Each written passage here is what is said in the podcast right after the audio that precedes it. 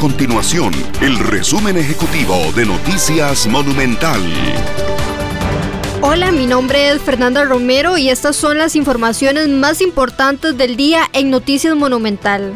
El Departamento de Salud del Congreso recomendó a todos los diputados un aislamiento preventivo de 10 días a partir del 21 de abril, luego de que la diputada social cristiana Marina Solís diera positivo en la prueba de COVID-19.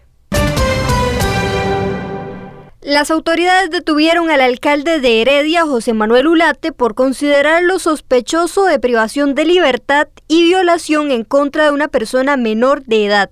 El organismo de investigación judicial detalló que se trata de hechos que habrían ocurrido en el 2019 cuando en apariencia Ulate llevó a su vivienda a la menor de edad para que llenara unos documentos de trabajo, aprovechando ese momento para cometer el abuso.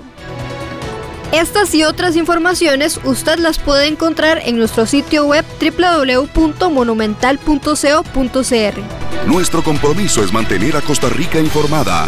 Esto fue el resumen ejecutivo de Noticias Monumental.